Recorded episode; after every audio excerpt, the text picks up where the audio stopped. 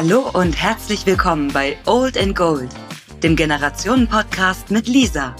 Hier werden SeniorInnen zu den wichtigen und weniger wichtigen Lebensfragen interviewt. Denn ihre Geschichten sind Gold wert. Viel Spaß! Hallo ihr Lieben und willkommen zu einer neuen Folge von Old and Gold. Mein heutiger Gesprächspartner ist Uwe Christ. Er ist 83 Jahre alt und ich habe ihn vergangene Woche in seinem sehr stylischen Apartment in einer Einrichtung für betreutes Wohnen besucht, in dem er mit seiner Frau Brigitte wohnt. Ich habe mit dem Archäologen und Kunsthistoriker über seinen beruflichen Werdegang gesprochen, über Wertschätzung und Dankbarkeit dem Leben gegenüber und darüber, was wirklich zählt. Seine Begeisterung für so viele Themen und seine Neugierde haben mich unglaublich inspiriert und ich hoffe, ihr hört ihm genauso gern zu, wie ich es getan habe.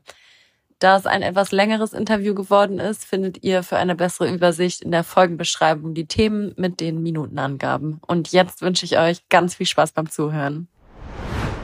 Ja, also ich beginne meinen Podcast ja immer ähm, mit einer kleinen Vorstellungsrunde. So, wir haben jetzt eben schon gesprochen, aber unsere Hörer und Hörerinnen wissen noch gar nicht, wer du bist. Also stell dich gerne einmal kurz vor. Ja, ich bin der Uwe Christ. Ich bin äh, fast Berliner nach über 30 Jahren und bin nach 29 Jahren in Berlin jetzt werde ich 83 dieses Jahr, hierher gezogen, habe also mein Leben total verändert und das gehört allerdings auch zu meinem Wesen. Ich habe mal nachgerechnet, ich bin, äh, seit ich einigermaßen erwachsen bin, 21 Mal umgezogen, auch worden, durch die Eltern natürlich, aber auch selber. Also da könnte man einen furchtbaren Unruhegeist hinter vermuten. Der ist es aber gar nicht. Ich bin 24 Jahre in Hamburg gewesen und da bin ich ein, zwei, dreimal umgezogen. Ich bin dann aber auch viel in Italien gewesen und ich bin jetzt in Berlin seit 1994, also seit 30 Jahren. Ja, der Uwe Christ ist ähm, beruflich habe ich mal äh, eine Schaufel in der Hand gehabt ähm, und äh, habe ausgegraben. Ich bin Archäologe und Kunsthistoriker, habe in Münster studiert und in äh, äh, ein Stipendiat bekommen in Italien, in Neapel. Da fällt der Ausdruck gleich natürlich Pompeji. Ja, ich habe in Pompeji gegraben, aber Dinge, die schon ausgegraben waren, natürlich äh, haben wir als Studenten da gelernt am Beispiel. Und ich habe dann allerdings auch in 1966 war das in Italien promoviert über Kunstgeschichte, über einen Renaissance Architekten und dessen Bauästhetik und im Vergleich dazu das, was nach ihm kam und sich an ihn angeschmiegt hat, so ein bisschen, nicht? diesen Palladinismus, das war nämlich der Palladio, äh, was die daraus gemoxt haben. Okay, dann direkt meine erste Frage, weil ich das super spannend finde. Wie kamst du da drauf, ähm, das zu studieren? Ich habe immer schon Archäologie studieren wollen. Das lag daran, dass wir in, in Bielefeld mal gelebt haben. Äh, das hat eine Burg. Und die Burg hat mich fasziniert. Und äh, ich war damals äh, sieben, als wir nach Bielefeld kamen, also 1948. Und äh, da haben wir immer Ritter gespielt. Natürlich Musketiere, D'Artagnan, Portos, Athos, alles haben wir gemacht. Aber auch die Burg hat mich interessiert als Objekt. Und dann sind wir da rein, das war nach dem Krieg, da war noch alles offen, da konnte man auch in die unterirdischen Gänge rein. Dann haben wir angefangen, sie zu vermessen. Das war natürlich, um das Wort nochmal zu nutzen, sehr vermessen für junge Kerle. Aber es hat Spaß gemacht. Und dann ist das geblieben. Dann habe ich äh, das erste Buch äh, geschenkt bekommen von meinen Eltern, das in die Richtung ging. Das war von Ceram. Ähm, Civiceram, ähm, Göttergräber und Gelehrte. Und das war dann eine Explosion für mich. Das war ja alles richtig, das war ja alles wahr. Vorher Musketiere wusste ich auch, dass das nicht wahr ist. Ich habe sogar geweint, als bei Kriemels Rache äh, äh, einer starb. Also ich war sehr drin, empathisch, nicht? Und emphatisch auch. Also ich habe mich aufgeregt und ich habe mitgelitten. Aber diese Archäologie hat mich dann äh, festgehalten und das habe ich dann gemacht. Ich bin äh, dann sehr gerne in das Studium gegangen, und eigentlich ist es komisch, dass ich wieder rausgegangen bin. Hätte ich mir nicht zugetraut, aber dann habe ich es doch gemacht. Als ich dann in Münster zurück war, ich habe, wie gesagt, in Münster dann ja meine Hauptuniversität, Westfälische Wilhelms-Universität, nebenbei ja auch, man muss ja mehrere Fächer machen, noch Vor- und Frühgeschichte, Romanistik und Kunstgeschichte studiert. Äh, da war ich auf einmal in einer Beamtenstadt. Wir saßen ähm, in so Kerben in der Wand, die sich Büro nannten. Wir waren als Archäologen überhaupt nicht tragbar für die Universität. Die, wir waren äh, ausgebuht fast, äh, weil das war, was soll denn das, Herr Christ? Ja, das sollte noch Lebensfreude, das sollte Geschichtsgänge sein. Das sollte eine Reise werden für die Studenten auch. Aber es hat dann nicht so hingehauen. Wir kriegten keine Gelder mehr. Wir konnten nicht das machen, was ich gemacht habe. Ich bin ja nach Italien gegangen und nicht mit dem Erasmus-Werk, was es heute gibt für den studentischen äh, Austausch weltweit, sondern wir haben das für eine Aktion gemacht, die es heute noch gibt, der Westfälischen Wilhelms-Universität mit Neapel unter Professor Max Wegner. Ja. Und äh, wie ging dein Weg dann weiter, wenn du sagst, du bist dann aus dem Thema Archäologie weggegangen? Das, äh, wie ging es dann weiter? Ja, nachdem ich in äh, Münster dann saß und mit einer kleinen Clique äh, rumhing und wir haben versucht, äh, mit äh, Pokern Geld zu verdienen, was nicht klappte, äh, weil wir selbst verloren haben. Hast du ähm, das richtig professionell gemacht? Nach was? und dann habe ich auf der Straße habe ich dann Streifbandlyrik verkauft für 50 Pfennig. Das Streifchen, ein Streifchen mit Gedichten drauf von mir, damals schon. Ich habe keinen mehr davon, das ist vielleicht auch ganz gut so. ähm, ich weiß nicht, wie die waren, aber sie gingen weg halt. Und dann hat eine meiner ähm, mit aus der Bande mitmachenden Fotografin, die Dagmar Ossig, die eine wunderbare Fotografin war, gesagt, Mensch, du Christ, die nannten mich immer den Christ, ähm, du könntest doch mal für unser Gymnasium eine äh, Großbotschaft zum 100-Jährigen schreiben. Das habe ich dann gemacht. Und daraufhin haben die gemeint, ich äh, könnte Journalist werden. Haben dann den Chefreporter Müller, glaube ich, hieß er, von den Westfälischen Nachrichten geholt aus Münster. Und der hat sich dann zwei Stunden mit mir unterhalten und hat dann das Ergebnis verkündet. Lass das sein. Du wirst nie ein Journalist werden. Du wirst, du wirst kläglich scheitern. Da habe ich gedacht, na du, und dann ein kleines Schimpfwort, das man nicht so öffentlich sagt, kannst mich da, nicht? Und das ist doch frech. Einfach mal so, und das hat mich dann richtig kirre gemacht. Daraufhin habe ich mich sofort bei der Münsterschen Zeitung der Konkurrenz beworben als Volontär. Flugbach kannte ich raus, weil die hatten gerade einen Kollegen von mir äh, genommen, einen Kollegen, den ich später als Kollegen hatte übrigens, da noch nicht gewusst. Ja, und dann bin ich nach Dortmund gegangen, weil ich äh, Dortmund, das, da war der Wohnort meiner Eltern bis dahin. Äh, nachdem wir in Bielefeld waren, sind wir nach Dortmund gezogen und dann bin ich dahin gegangen, habe da äh, Glück gehabt und bin dann angenommen worden und habe dann volontiert. Okay, das heißt, du hast quasi das, was ähm, dir gesagt wurde, nämlich mach das nicht, das schaffst du nicht, umgewandelt in jetzt erst recht. Ja, das ist herrlicher Trotz, ist das wunderschön. Sehr kreativ war das und ich bin sehr froh, dass ich das gemacht habe. Ja. Das hat nämlich ganz gut geklappt. Ich habe dann ein Jahr nur volontieren müssen und bin dann von Dortmund aus gleich nach Hamburg geholt worden zur Welt, zum Axel Springer Verlag und äh, war dann nach einem kleinen Parksemester sozusagen beim Hamburger Abendblatt als Polizeireporter, wo ich noch mit dem legendären, das wissen aber die Hamburger nur, äh, Carlo von Tiedemann zusammengearbeitet habe, äh, bin ich dann gleich äh, zur Welt am Sonntag gelockt worden und kam dann in das Ressort Reise rein, wo ich auch hin wollte. Das ist äh, interessant übrigens, dass ich mein eigenes Studium nie wieder im Beruf so gebraucht habe. Nie wieder. Ich hatte Ausgrabungen noch gemacht. Das muss ich natürlich sagen. Ich habe Ausgrabungen gemacht. Ich habe in einer, als ich noch in diesen zwei, drei Jahren war, ähm, an der Weser einen Friedhof aus dem, äh, aus der, äh, ja, es war die Eisenzeit, Bronzezeit Gemisch. Also ein Schlüssellochgräber nennt man die, weil die Farbe so wie so ein Schlüsselloch ist. Wenn man den Boden flach geschaufelt hat, dann sind die, kann man so die Verfärbung noch so sehen. 39 Gräber waren das. Ich habe im Harz äh, gegraben, da wo man sagt, wo König Heinrichs Vogelherd ist, das ist in Pöhle beim Harz. Ich bin in äh, Südamerika gewesen, noch in Kolumbien, habe da eine Ausgrabung gemacht. Sehr schön eines Fürstengrabes in der mittleren Kordillere bei Merida. Ähm, Und wenn ich kurz fragen darf, weil ich davon wirklich gar keine Ahnung habe, äh, kannst du das vielleicht mal beschreiben, ähm, wie so eine Ausgrabung stattfindet. Also ja. was macht man da? Sitzt man da mit kleinen Bürstchen oder wie kann ja, ich mir das vorstellen? Ist genau so. Das Klischee stimmt wunderbar.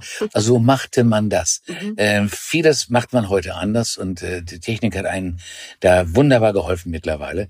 Aber damals hatten wir das ja gar nicht. Es gab ja gar nichts, nicht? Äh, wir haben, also ein Beispiel dieses Friedhofes. Wir wussten, da sind wohl Gräber, das waren äh, an einem, am Ufer der Weser in der Nähe von äh, von Nienburg an der Weser, so, so, ja, da wussten wir, das ist was. Und dann haben wir, hat das Landesamt für Denkmalkunde in Bielefeld gesagt, graben Sie da mal, da machen wir eine Grabung, das kostet ja viel Geld. Ich war der Grabungsleiter, hatte dann zwölf äh, äh, Kollegen und äh, aus der Umgebung äh, Menschen, die äh, geschaufelt haben, wie wir alle. Ja, es war im März, es war richtig kalt, das war aber nicht schlimm, das war relativ trocken, das war gut. Und wir haben alle Schaufeln gehabt, die sind ganz flach vorne und haben dann den Boden abgehoben, ganz zentimeterweise auf einer Fläche von so fast, fast so groß wie ein Fußballfeld.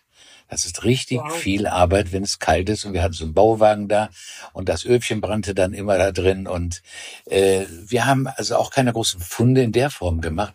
Äh, unsere Funde waren die Spuren im Boden. Man kann ja alles wegschaffen auf der Welt. Nur ein Loch im Boden kriegt man nicht mehr weg.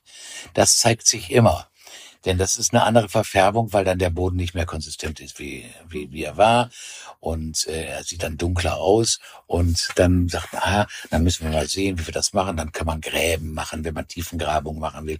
Und schaut sich an den Seiten dieser Gräben das, was man Stratigraphie nennt, also die Streifen sozusagen der Erdgeschichte an.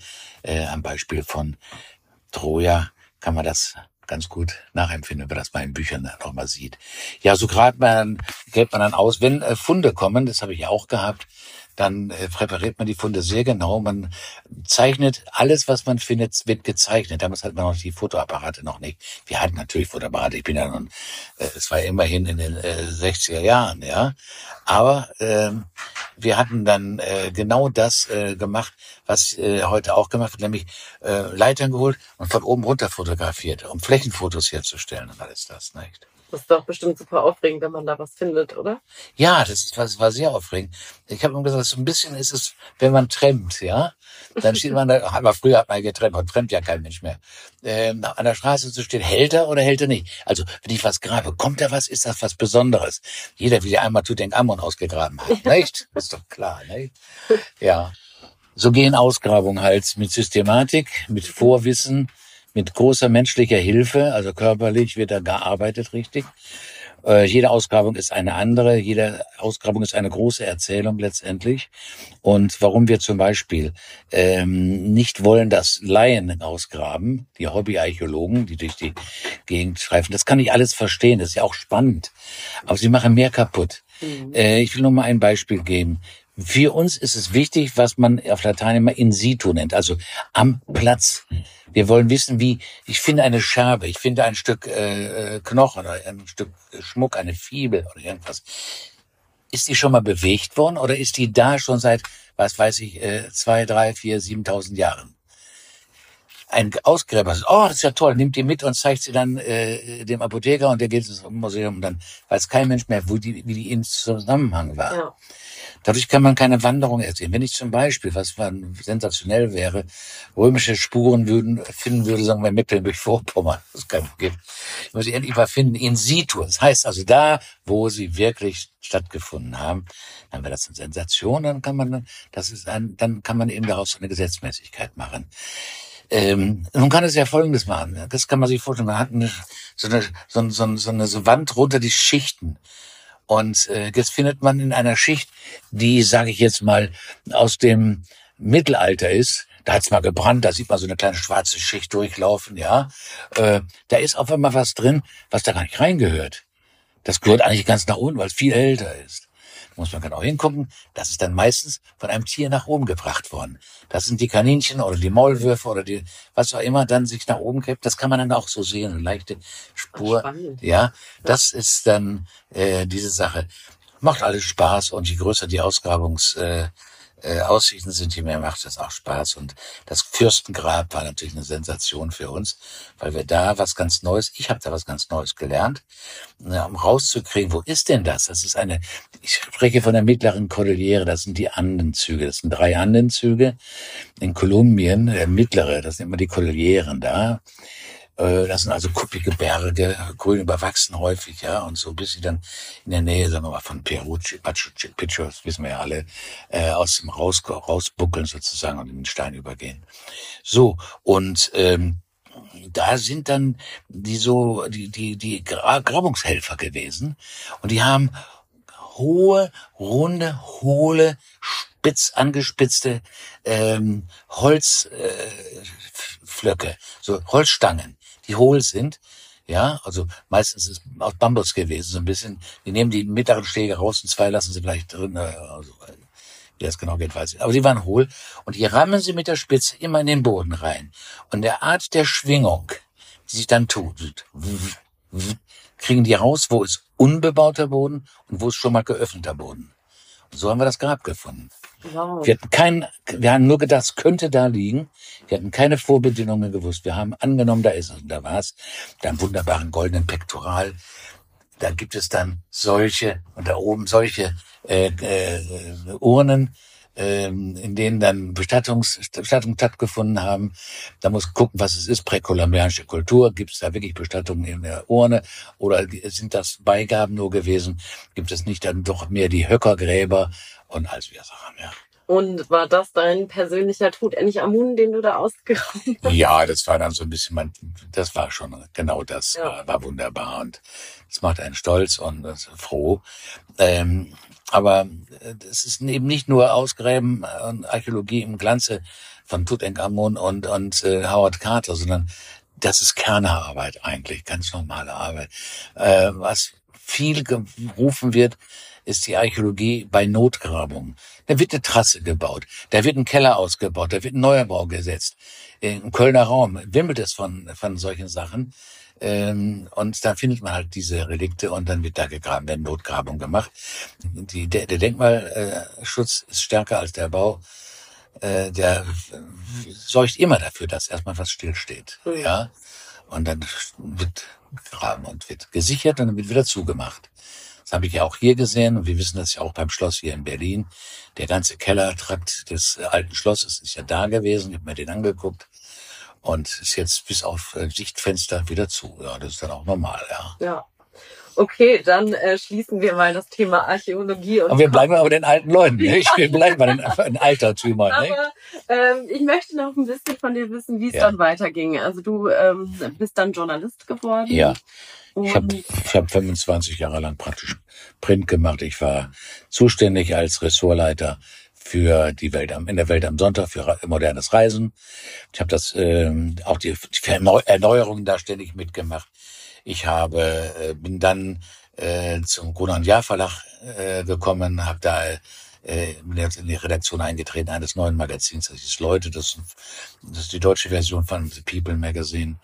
Ist aber dann bald wieder eingestellt worden und ich kriegte eine richtig gute Abfindung, äh, was ja nicht schlecht ist.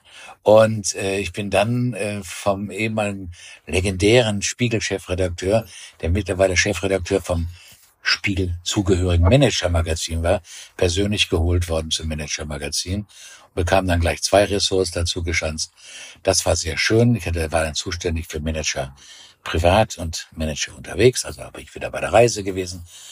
Und ähm, dann, äh, ich war zwischenzeitlich auch noch mal äh, Direktor, Redaktionsdirektor für ähm, Printmagazine wie äh, First Class. Äh, das ist ein Hotelmagazin und Restaurant international. Das äh, hat sich so ergeben. Ich habe in Berlin hier, das war meine erste längere Berührung, ein Magazin neu gemacht. Das war nach der Wende. Äh, gab es das für die Kammer der Technik, die es hier gab in der DDR, während es im Westen ja den VDI gab, den Verein Deutscher, Verband Deutscher Ingenieure, VDI. So, und die haben ja, beide hatten dann auch ihre Mitgliedsheftchen und so. Und aus diesem DDR-Mitgliedsheftchen Kammer der Technik habe ich dann machen sollen, das habe auch geschafft, ein neues, modernes Ingenieurmagazin. Das habe ich dann hier gemacht. Während ich immer in 14 Tage hier war, bin ich in 14 Tage in Hamburg gewesen, habe da auch ein, neues, ein, ein neuen Magazin mitgemacht, das es heute noch gibt. Da war ich aber nicht der Chef, sondern da war ich in der Gründungsredaktion Mitglied. Und das heißt heute noch ADAC Spezial Reise.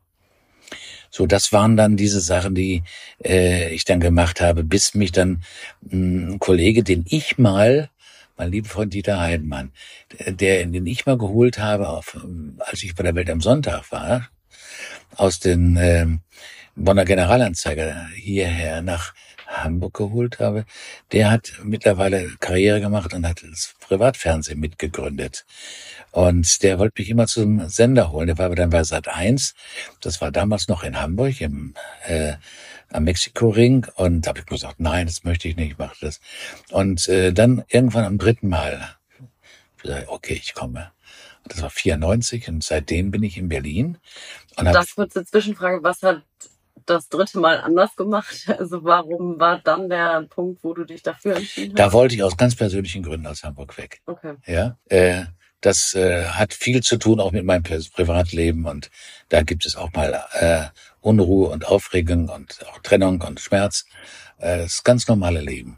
Und da war es, um alle zu schonen. Und es ist nie einer in so einer Situation äh, das Opfer und nur das Opfer oder nur der Täter.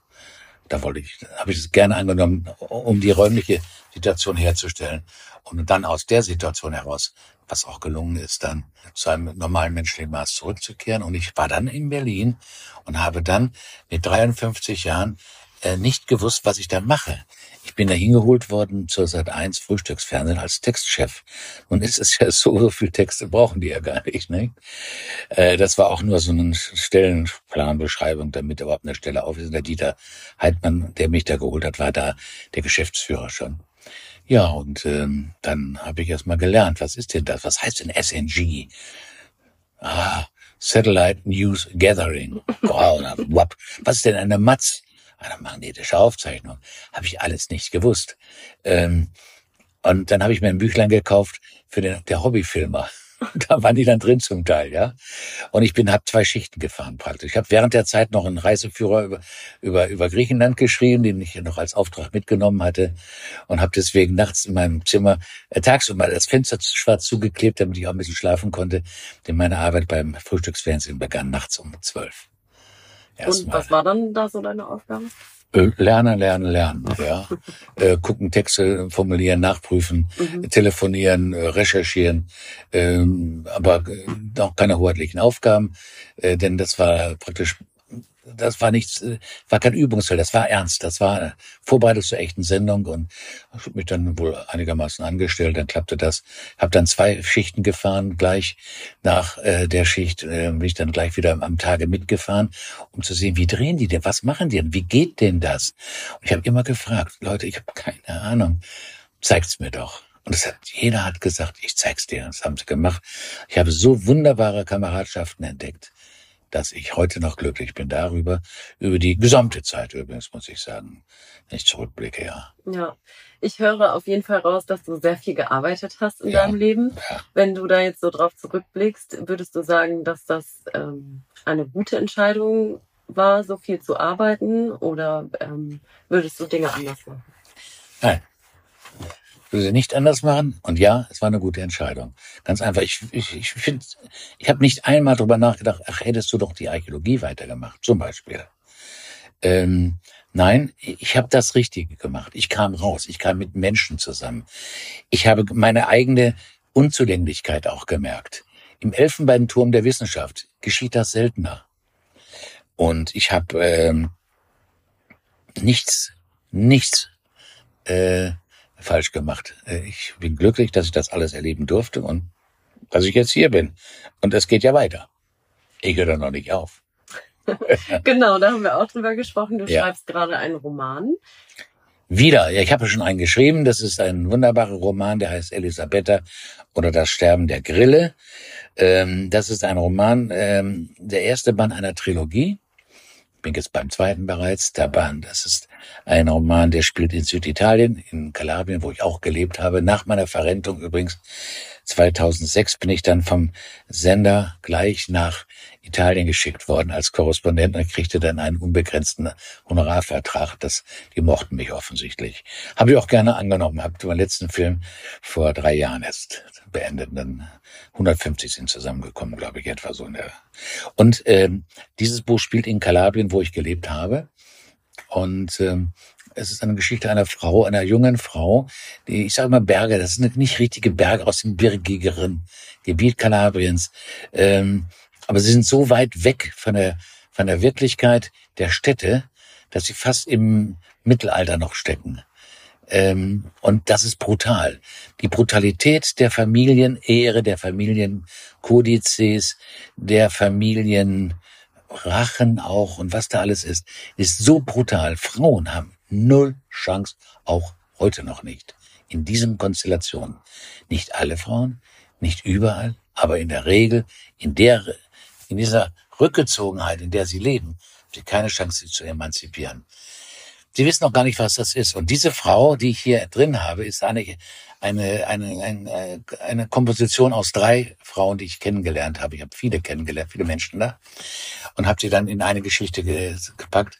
Ähm, die weiß auch gar nicht, was Emanzipation ist. Die, äh, die, die hat ein ins Gesicht gekriegt, wenn sie Nein sagte. Und dann war es gut. Und Aufbegehren gab es gar nicht. Und sie hat auch nie die Freiheit gesucht. Sie ist reingestoßen worden durch äußere Umstände. Und da muss sie sich beweisen auf einmal. Das ist sehr, sehr schwer. Und äh, ja, Leute sollen das lesen, das Buch. Ich brauche jeden Cent. Nein, äh, ich bin jetzt beim zweiten Band und der dritte kommt dann im nächsten Jahr raus. Zwischendurch habe ich noch ein anderes Buch geschrieben. Das ist viel heiterer und das äh, heißt äh, Margareta und die Liebe zum Damenbart. Ähm, das ist, äh, Margareta ist aber jetzt mal keine Frau, das ist die Pizza gemeint mit. Oh. und das Ganze spielt nicht in Neapel wegen der Pizza, sondern es spielt in Sorrent. Das ist ein Sorrentiner Sonnenspitzen, nenne ich das, mit Fußnoten. Äh, der reine Text, der, den ich da habe, das ist glaube ich zwölf Kapitel, ist etwa ein Drittel des Buches und zwei Drittel sind die Fußnoten hinten dran. Und ich schreibe gleich im ersten Vorwort, muss keiner lesen. Muss man nicht. Das ist, das ist von einem Saputello geschrieben, von einem Klugscheißer. Äh, so heißt das nämlich, unbarmherzig, für Klugscheißer. Reines Partywissen wird da verdröhnt. Und es ist lustig. Es ist sehr, alles stimmt. Es ist sehr viel auf, sehr aufwendig recherchiert. Das macht wahnsinnig viel Spaß, selbst heute noch zu lesen, wenn ich es, das ich ja recherchiert habe, selber habe. Und das macht Spaß. Das Buch kommt jetzt in diesem Frühjahr raus, ist schon, schon angedruckt. Das ist dann auch da, ja. Ja. Und dann gibt's noch ein weiteres Buch, das ist ein äh, Katastrophenbuch, so äh, eine ja, da geht es um die, um die Hitze. Die Welt wird immer heißer und heißer und heißer und das ist eine Katastrophe. Ich bin also der Schätzing äh, für Arme, ja, vom Schwarm her, ja. Ich bin nicht so toll wie der, aber äh, ich habe das schon vor Jahren angefangen und jetzt will ich auch mal weitermachen. Dann habe ich sehr viel äh, Lyrik noch. Die Lyrik äh, lässt sich nicht äh, drucken, außer macht, macht es selber, das habe ich mal gemacht, damit ich es nur habe. Sehr schöne Sachen, denke ich, aber äh, wenn ich heute Lyrik lese, die gefragt ist, dann zuckt's in mir so ein bisschen. Da bin ich vielleicht der Romantiker und ähm, ich glaube den Leuten das alles, aber ich bin das nicht, das ist nicht meine Sprache. Und ähm, du hast vorhin kurz die Rente angesprochen und ja. ich ähm, ja, habe eben schon gesagt, dass man auf jeden Fall raushört, dass du viel gearbeitet hast. Nun scheinst du ja dein Rentenalter sehr äh, beschäftigt auch zu gestalten. Ja. Aber wie ging es dir denn damit, als du in die Rente gegangen bist? Also was hat das mit dir gemacht? Gar nicht. Gar nicht. Nein, weil ich ja gleich weitergearbeitet habe. Ich habe ja nicht mal meinen Schreibtisch mehr räumen müssen. Ja, ich erinnere mich noch ganz genau an den Tag, als ich an dem Tag, das war äh, Anfang September, also ich habe 21. August habe ich Geburtstag, da wurde ich 65 und eine Woche später war dann der Rhythmus so da, dass ich dann ausstieg und dann habe ich alle meine Kollegen eingeladen, habe ich schon gesagt, nach der Konferenz, nachher um äh, zehn, halb elf, äh, treffen wir uns bitte äh, hier oben in der, im großen Raum, im Großraumbüro und äh, ich lade ein zum Eten und Trinken, also essen. Machst du Schnittchen und, ja. und äh, ach, sagte äh, mein äh, damaliger Chefredakteur Uwe, äh, wir lassen uns eben noch mal unten, wir müssen ganz kurz erstmal noch mal unten in den in die Brauerei gehen, nannten wir. Das ist ein Raum unten in der Jägerstraße in unserem Haus. Äh, das war ein großer Raum, da war da waren dann noch Zuschauer, denn wurden da bekürzigt, wenn die zur Sendung kamen, ein bisschen Zeit hatten und so. Gut, dann, ja gut sei, aber das soll nachher gleich, ja, ja, Uwe, komm, dann war da runter und dann saßen da 300 Leute nachher unten drin auf einmal. Und der Chef war da und die haben eine Rede gehalten, es ging nur um mich dabei. Und ich war so verlegen, haben sie einen Film gezeigt von 35 Minuten über mich oh, ja. in der Firma, ja, ja. Und äh, dann haben sie, äh, also Lob, Lob, Lob und so, ja. Und dann haben sie mir vieles geschenkt, zum Beispiel, sie wussten, dass ich nach Italien gehe, wollte ich sowieso, nicht? Aber nicht, ich wusste nicht, dass ich das dann bezahlt bekomme von, von der Firma. Und dann haben sie mir uralte, ich liebe diese Filme, Sophia Loren, äh, Marcello Mastroianni, äh, ja, Giulietta Masina, die Anna Magnani, ja, alles das, diese Filme. Rom offene Stadt ähm, oder die äh, Fahrraddiebe oder was da alles so ist, Scheidung auf Italienisch, herrliche Sachen, die diesen Zeitgeist dieses Italiens darstellten, zu dem ich ja da war auch in den 60er Jahren. Das ist das ja. Da haben sie mir die geschenkt und haben äh, das und hatte noch einen, einen kleinen Kram. So schöne Sachen. Wunderbar. Das war ganz toll. Und dann bin ich da wieder weitergemacht. Ne? Ja. Und ich bin dann, äh, dann nach Italien gegangen. Von dort aus bin ich immer einmal im Monat äh, geholt worden nach Berlin. Äh, habe meine eigene Live-Sendung gemacht im, im Frühstücksfernsehen morgens. Das war dann ganz normale Reisesendung. Ich bin aber auch zu den Filmen von dort aus immer nach, entweder nach Neapel oder nach Rom geflogen äh, oder mit dem Zug gefahren von Kalabrien aus. Wir haben La Mezia Terme, das ist ein Flughafen, also aber mehr ein regionaler. Und bin dann auch um die Welt von dort aus äh, rumgeflogen zu, mit meinem Kamerateam. Und wir haben dann viele, viele Filme noch gemacht. Ja, und so war das dann. War sehr bequem. Aber nachher war es dann so, mh, äh, es war vielleicht der falsche Ort. Die Absicht. Ab Mitte September war da in Kalabrien, dann ist es wohl auch heute noch Feierabend. Da werden die Bürgersteige hochgeklappt. Da ist nicht das kleine Café, in das man sich setzt bei schönem Wetter, einen kleinen Kaffee trinkt, ja, oder abends einen kleinen Grappa noch mal dazu oder was weiß ich, Zeitung liest und sagt, wie schön ist das Leben. Come bella la vita. Nein, das ist nicht. Alles ist zu. Selbst Tonino mit seinen 112 Sorten Eis hat geschlossen. Ja, so bin ich dann äh, durch die Zeit gekommen und dann war irgendwann mal Schluss mit den Filmen auch. Und äh, als ich dann hierher gezogen bin, äh, habe ich auch weiter noch was gemacht, aber den letzten Film dann und dann war Schluss. Ja. Dann wollte ich auch nicht mehr. Ich wollte dann einen Paradigmenwechsel wirklich haben. Nun ist Montit, ja, und jetzt machen wir was anderes. Und ich hatte schon die Literatur angefangen. Ich bin mittlerweile auch im Verzeichnis, im berühmten Autorenlexikon verzeichnet. Das freut mich sehr, weil da kommen nur Leute rein, die wirklich was geschrieben haben. Da muss ich immer lachen. Hab ja, aber die sagen, ja, aber viele Verlage verlangen ja Geld. Ja. Ja, so Druckkostenzuschuss oder sowas. Oder es gibt dann so Verlage wie Novum Verlag oder Tradition. Das sind reine äh, äh, Self-Publishing-Verlage. Alles ehrenwert, alles in Ordnung. Nur sie gelten nicht äh, in Ordnung als, als richtiges Verlagserlebnis. Und ich habe mit Axel Diemann Verlag aus Frankfurt einen wunderbaren Verleger gefunden, der ganz toll ist. Der macht im Jahr so wahrscheinlich 20, 25 ähm, Editionen. Und ich bin dabei. Und ich bin auch in den Verlagsvorschauen jetzt schon wieder drin. Und natürlich treffen wir uns regelmäßig dann und auch jetzt dieses Jahr wieder auf der Frankfurter Buchmesse, wo ich meine Sachen vorbringe und lese. Ich bin stolz gewesen, sogar mit diesem Buch lesen zu dürfen, als erster im Humboldt-Forum des Neuen Schlosses äh, eine große Lesung gehabt, auf Einladung der, äh, des Humboldt-Forums selber. Am, an der, am, Schreibtisch äh, Nachbau des Alexanders von Humboldt, den Schreibtisch gibt es noch in Paris, und ein wunderbarer Kunsttischler, der Andreas, hat den in Berlin nachgebaut auf, auf, auf Millimeter. Poren echt. Und ich durfte der erste da sitzen dran. Ja, war ich stolz wie Bolle, ne? Ist ja, Ja, klar. Es macht auch Spaß, wenn man dann mit Leuten ins Gespräch kommt. Äh, Oder im Buchhändlerkeller, wo ich äh, jetzt auch Mitglied bin. Ich war lange ja auch Mitglied im Förderverein des Deutsch, äh, des äh, Literaturhauses in der Fasanenstraße hier in Berlin. Ich war in der Goethe-Gesellschaft äh, Berlin. Das sind alles Sachen, das führt weit weg vom Journalismus und konzentriert sich schon sehr auf ganz andere Dinge. Ich habe viel weniger gelesen als meine Frau, die hat, die hat alles gelesen auf der Welt, ja, Wahnsinn. Ja, und sie ist meine große Muse und meine strenge Erzieherin zur richtigen Sprache und nicht zu den falschen Bildern. Das muss ich sagen. Die muss, das arme Mädchen muss jeden Absatz hören, wenn ich ihn schreibe. Aber diese Sachen haben eben ab weggeführt und ähm, hin zur Literatur, zu dem Schreiben als wie sagen wir so, sui generis, auf seine eigene Art. Mhm. Das ist das Schöne gewesen. Und da sitze ich hier in dieser wunderschönen äh, Anlage des Wohnstifts Otto Dibelius. Und ähm, da habe ich mir natürlich auch gedacht, bevor wir hierher gegangen sind, sollen wir das? Sind wir nicht zu jung dafür? Nicht vom Alter her. Meine Frau ist sicherlich zu jung dafür. Darf ich äh, kurz eine Meine Fra- Zwischenfrage Ja. stellen? Ähm, du bist jetzt 83 und Ja. dein Leben hört sich eher an, als wäre es von einem 57-Jährigen. Ja, Und äh, da meine Frage zwischendurch mal, fühlst du dich denn alt? nö. Alt. Äh, alt ist so ein Begriff. Alt kann man schon mit 30 sein. Ja, ich werde älter. Und ich registriere das sehr wohl. dass ich älter werde. Aber das nur in Äußerlichkeiten, innen gar nicht. Und das, äh, weißt du, wenn ich, wenn ich mich alt fühlen würde, dann würde ich mit etwas aufhören wollen.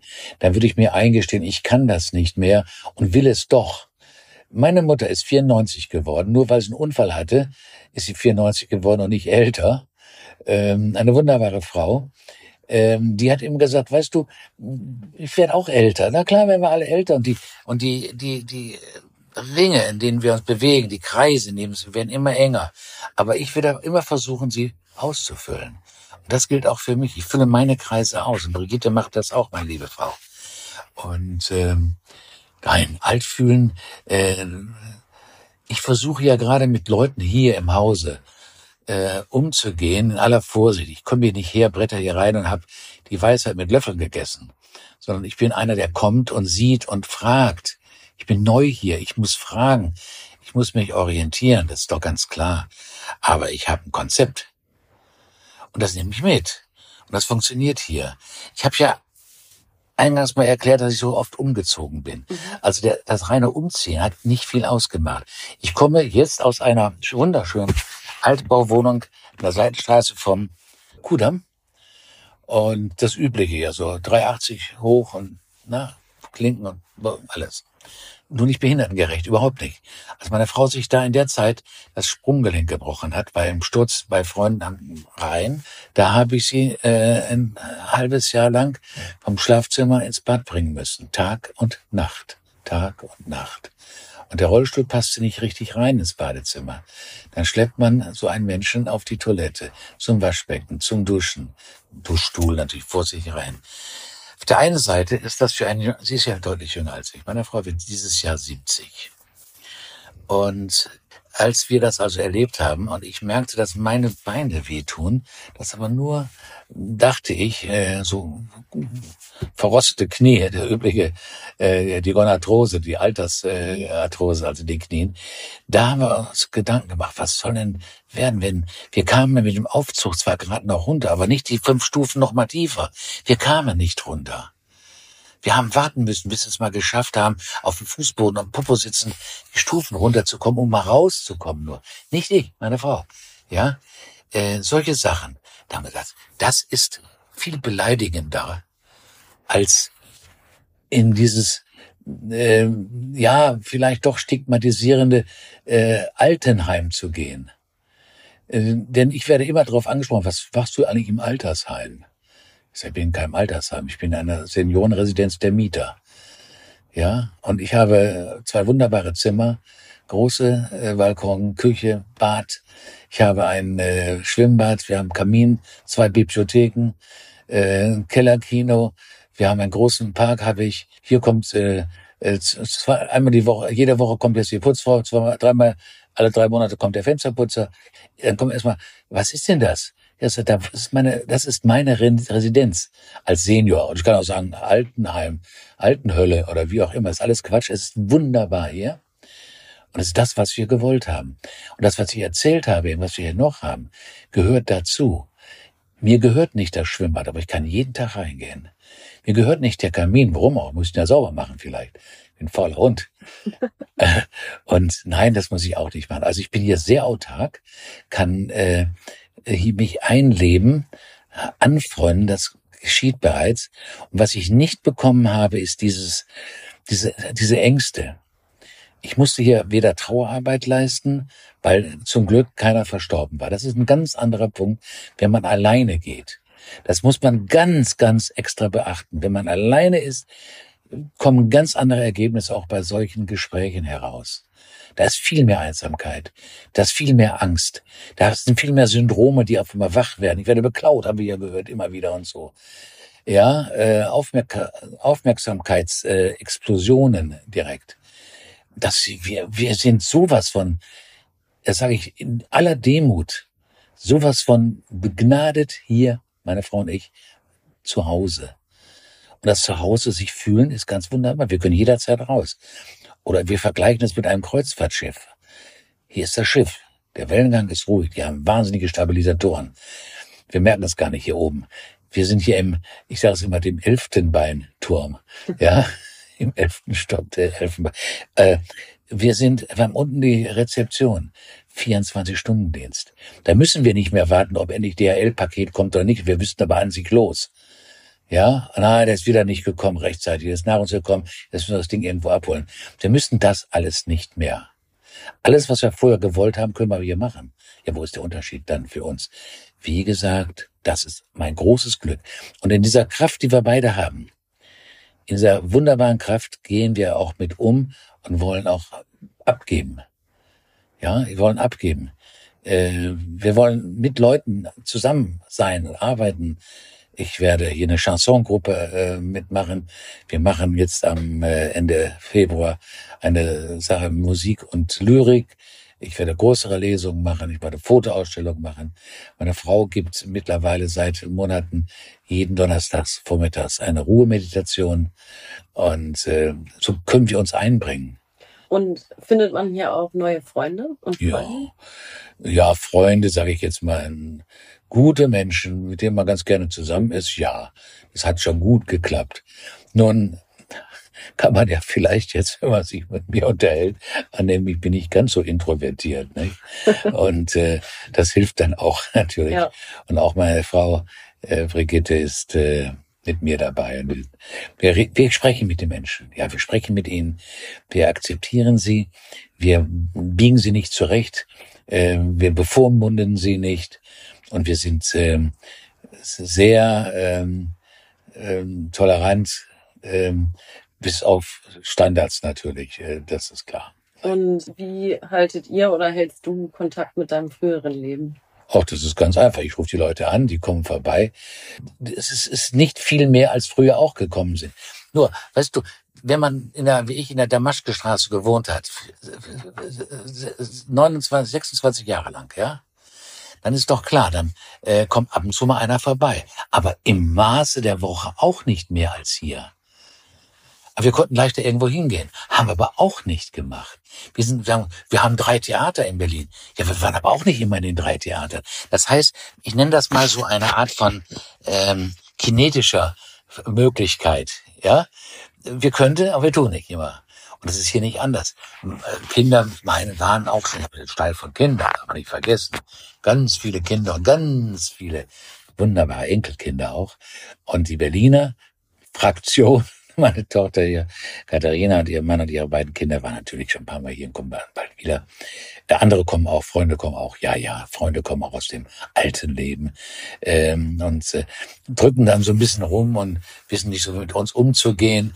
Wie sprechen wir die jetzt an? Sind die jetzt traurig? Am Anfang jedenfalls. Und dann erleben sie uns und äh, habt ihr gar nicht verändert. Und das ist ein großes Kompliment, denke ich. Ja.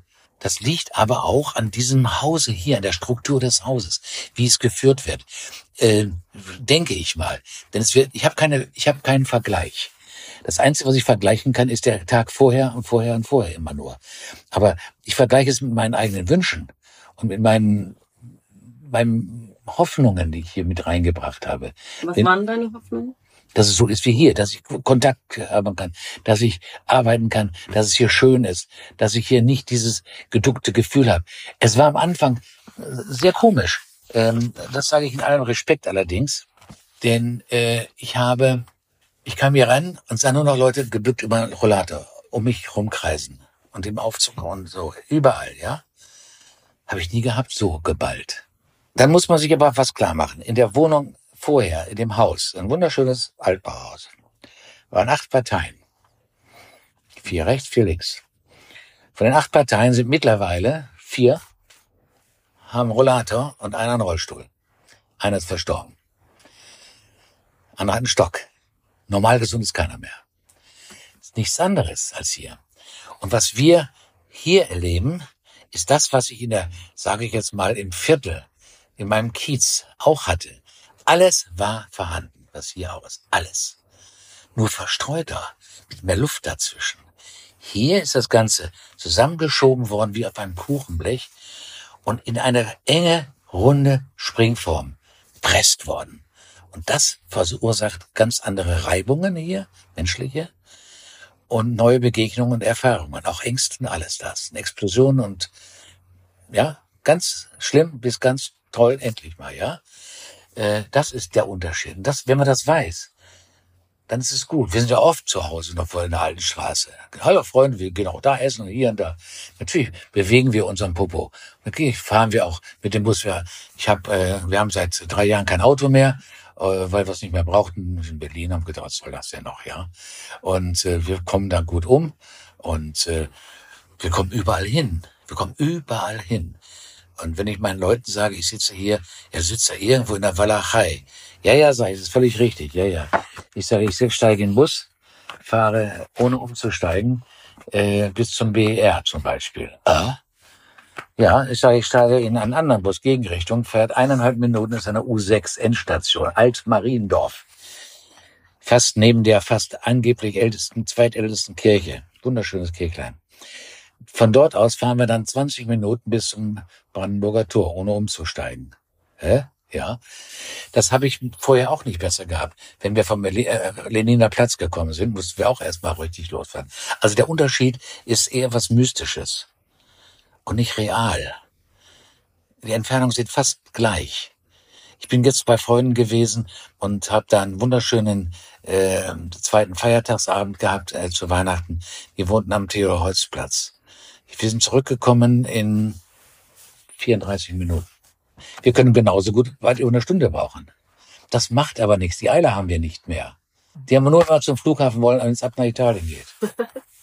Das ist das, was hier, was mich hier fasziniert auch, mhm. was dieses hier ausmacht.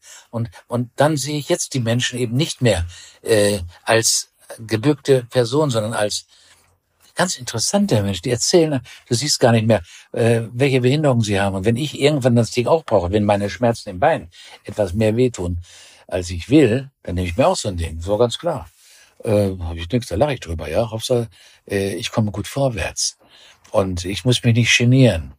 Gestern sagte mir ein Freund, mit dem ich telefonierte, der krank ist, ähm, weißt du, sagt er, der hat so einen Tremor, äh, wenn ich, äh, sobald ich eine Stabeltasche, äh, Schnabeltasse nutzen muss, dann will ich nicht mehr leben. Ich sag, hast du Spensterwitz? Äh, kannst du Whisky draus trinken oder so. ja, hätte ich gemacht. Whisky, das ist wunderschön, ja. Nein, er meinte das wirklich ernst. Dann will, ich will nicht mehr. Ich sage, red mal mit einer Frau, was die davon hält, von so einem Gedanken, ja. Was, ähm, was hält eine Frau von solchen Gedanken? Albern sagt sie, dummes Zeug, Quatsch. Nein, aber äh, das ist das Negativbeispiel. Er will, er, er will nicht mehr. Ich habe ja auch geschrieben, äh, was, was, welche Ängste sind.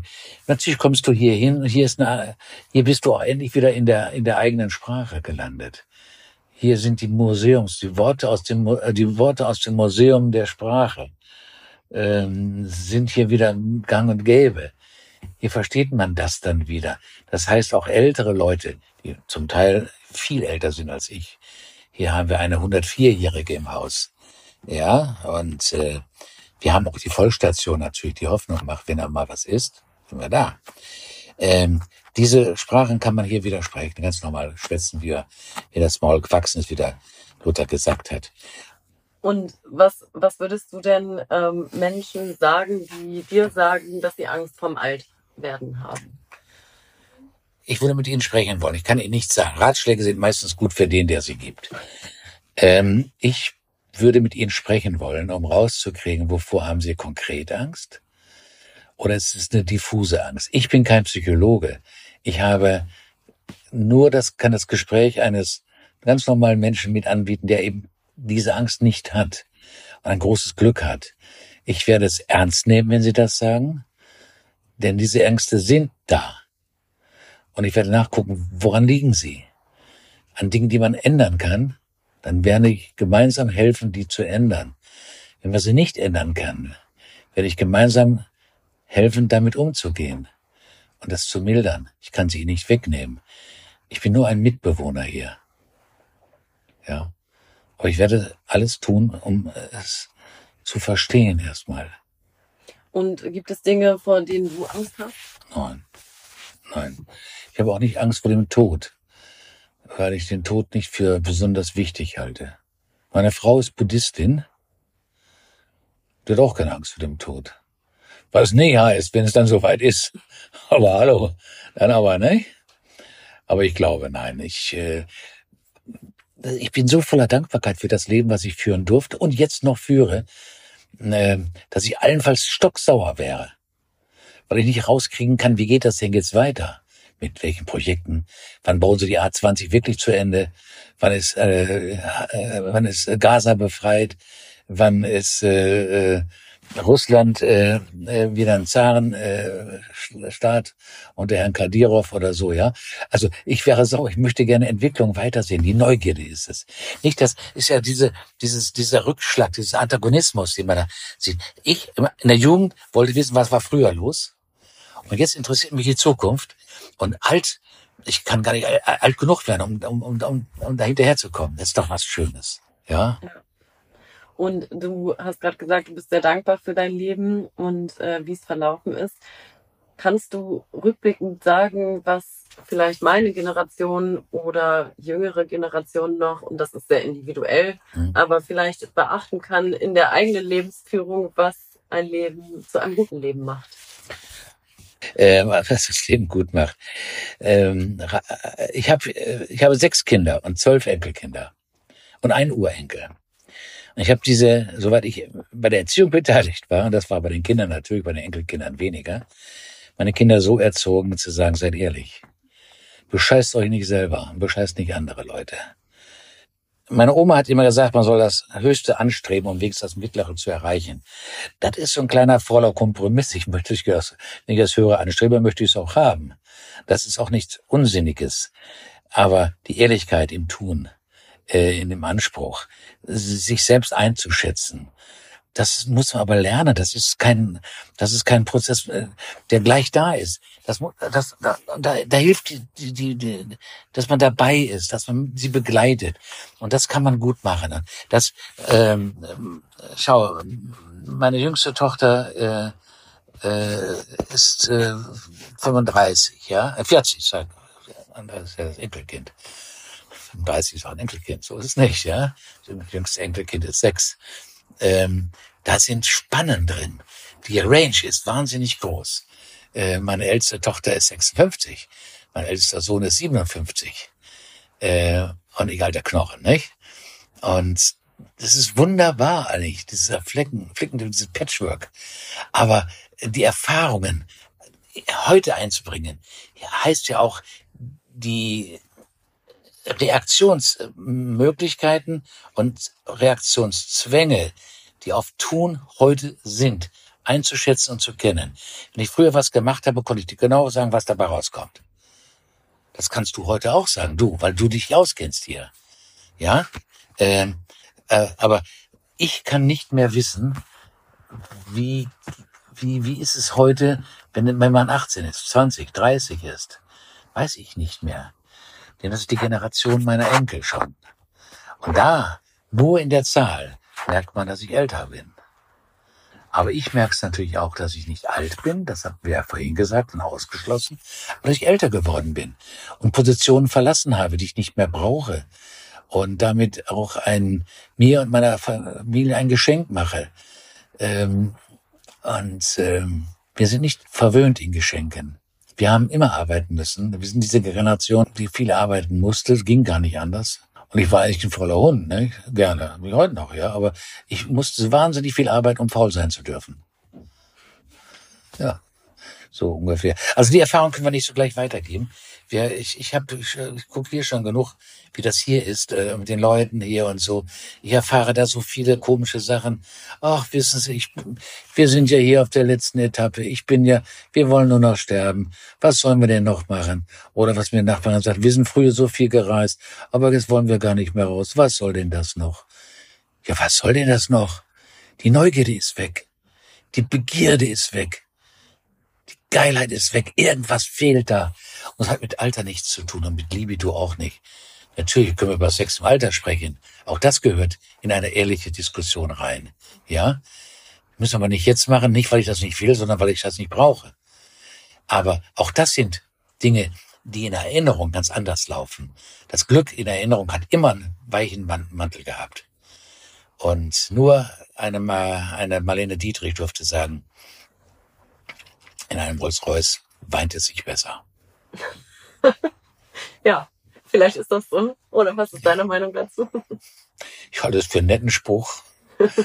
Ja, ein bisschen Komfort darf sein, wenn es dann ist, ja. Ja. Nein, also äh, ich, äh, ich versuche auch nicht so, so, so, so Kalenderblätter, das ist ja Kalenderblatt sozusagen, aber ein bekannter Spruch, der ist nicht von mir, ja. Ich mag solche Sprüche, so wie der von Karl Lagerfeld. Leute, die äh, äh, bestimmte Hosen anziehen, nicht? Die haben Die äh, Kontrolle Kontakt- über Kontrolle über Leben verloren, ja. Ähm, ja, äh, aber da sind ja auch Körnchen Wahrheit drin. Weißt du, äh, du erlebst hier Klischees massenweise und Klischees sind nichts anderes auch als verdichtete Wahrheit. Das ist so wie Instant-Realität. Wasser drauf, dann hast du den Kaffee. Das ist die Realität, das ist das Klischee.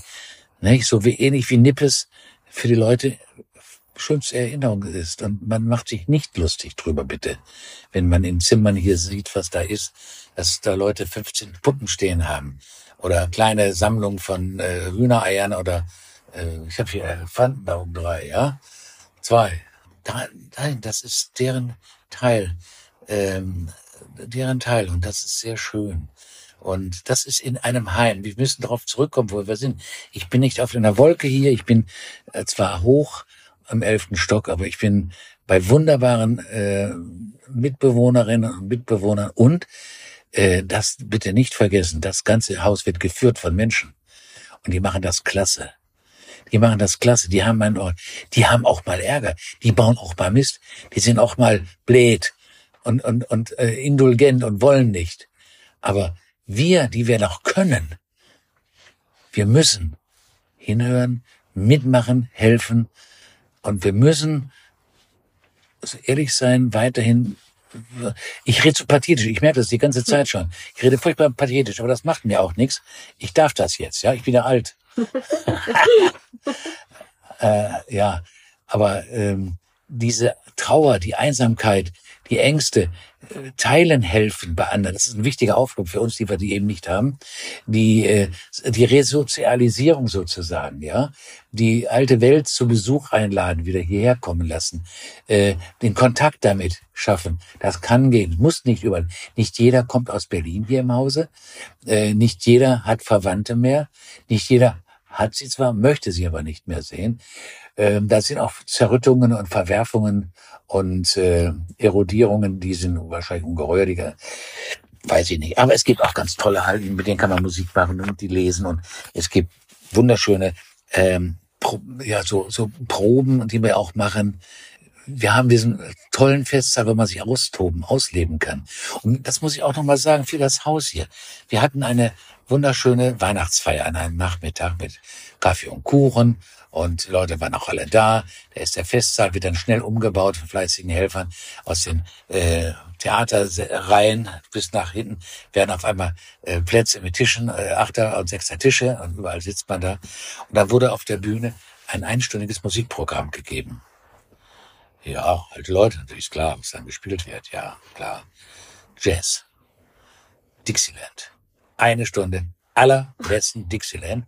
Und ich kann mich da, kenne mich da aus. Ich habe selbst Trompete gespielt früher. Wenn ich es jetzt machen würde, fällt mir das Gebiss nach hinten. Ich habe keinen Ansatz meiner Lippe, das kenne ich nicht mehr. Aber richtig guten Jazz von den, Jazz, von den Dixie Brothers aus Berlin, die haben richtig gut gespielt. Richtig. Das, wow, war das gut. Es war nicht das, was man alte Leute Musik nennt. Dann wäre ich gegangen. Die gibt es auch. Es hat, hat ihren Stellenwert. Die gibt es hier auch.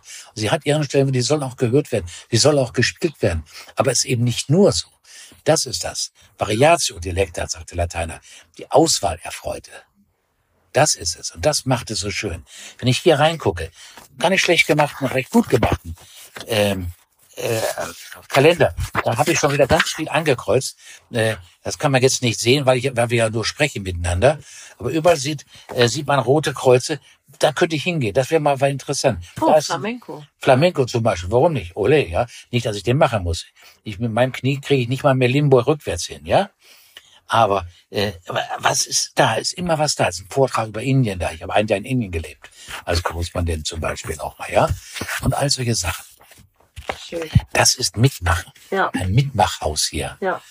Und ein Mitgeberhaus. Und dann gibt man ein bisschen, was man hat, zurück. Ja. Ja. Gut, wir müssen langsam zum Ende kommen, aber ein Thema, was wir jetzt komplett ausgeklammert haben, was mich aber auch noch brennend interessiert, wenn ich noch zwei, drei Fragen stellen darf. Ja. ähm, und zwar haben wir das Thema Beziehung und Liebe total ausgeklammert. Oh, na, Und wichtig. wichtig. Ja. Und ähm, da möchte ich noch zwei, drei Sätze gerne von dir hören. Ja. Und zwar ähm, bin ich natürlich auch mit meinem Podcast immer auf der Suche nach äh, Tipps und Tricks von älteren Generationen, ähm, wie etwas funktionieren kann. Aber vielleicht magst du grundsätzlich was zum Thema Liebe sagen oder auch Beziehung. Gerne auch äh, auf das Thema Beziehung im Alter bezogen. Liebe sprach zur Liebe, Liebe, liebst du mich? Sprach zur Liebe, Liebste, liebste ewiglich. Schön. Ja. Da musst du mich konkret fragen. Wie gute Beziehung, oder fragen wir mal anders, was bedeutet für dich eine gute Beziehung? Ehrlichkeit, Treue. Wir reden jetzt von Mann, Frau oder Frau, Frau, Mann, Mann, wie auch immer, von Liebesbeziehungen. Äh, Treue auf jeden Fall, Zuverlässigkeit, Hinschauen, Empathie. Toleranz ist nicht so wichtig. Wenn, wer empathisch ist, braucht keine Toleranz mehr. In dem strengen Sinne jetzt. Mhm. Äh, hilfreich ist, äh, dass man entweder Nichtraucher oder, oder Raucher ist. Wir sind beide Nichtraucher. Das hilft wirklich sehr. Äh, aber die Zuverlässigkeit, die breite Schulter, das, äh, die erfahre ich von meiner Frau und Brigitte erfährt sie von mir. Wir lieben uns. Wir sagen uns jeden Tag, dass wir uns lieben. Mindestens zweimal. Morgens und abends, aber auch am Tag gerne. Ja, das höret nimmer auf. Ja, und wir äh, fahren in Liebesurlaub auch. Wir fahren immer im August nach Neapel. Und immer fahren wir noch nach Capri rüber, weil ich am 21. August dort meinen Geburtstag feiere. Das ist ein Liebesurlaub auch. Äh, Wir haben es liebend kennengelernt und hören der Liebe nimmer auf. Äh, tätige Liebe, ja. Alles, was geht, was will, ja, ja, ja, gerne. Äh, das ist uns gegeben, das ist, werden wir uns nicht äh, nehmen lassen. Und wenn es nicht mehr geht, dann geht es nicht mehr. Aber dann sage ich wieder, schön war's. Und äh, War das so pauschal gesagt? Ja. Habe ich ganz schön rausgehalten, nicht? nee, das ist auch richtig, sehr schön. Ähm, darf ich fragen, wo ihr euch kennengelernt habt? Ja, natürlich. Sie war Nachbarin, weil es in der Straße um die Ecke rum. Dazwischen war eine Kneipe, die hieß äh, Casa Italiana. Und da haben wir uns immer wieder draußen getroffen. Große Gruppen, alle draußen gesessen, weil der Wirt, der war toll. Und dann haben wir draußen Fußball geguckt und Boxen geguckt und Autorennen und gelacht und getan und dies und das. Das war eine herrliche Zeit. Und da lernt man sich dann so kennen und so, so kam das. Und dann fiel sie mir auf, weil sie hatte fuchsrotes Haar. Ja, und sie war die einzige, dachte ich, die äh, bildete ich mir dann auch schon bald ein, die einigermaßen gescheit redet. Die fand ich witzig.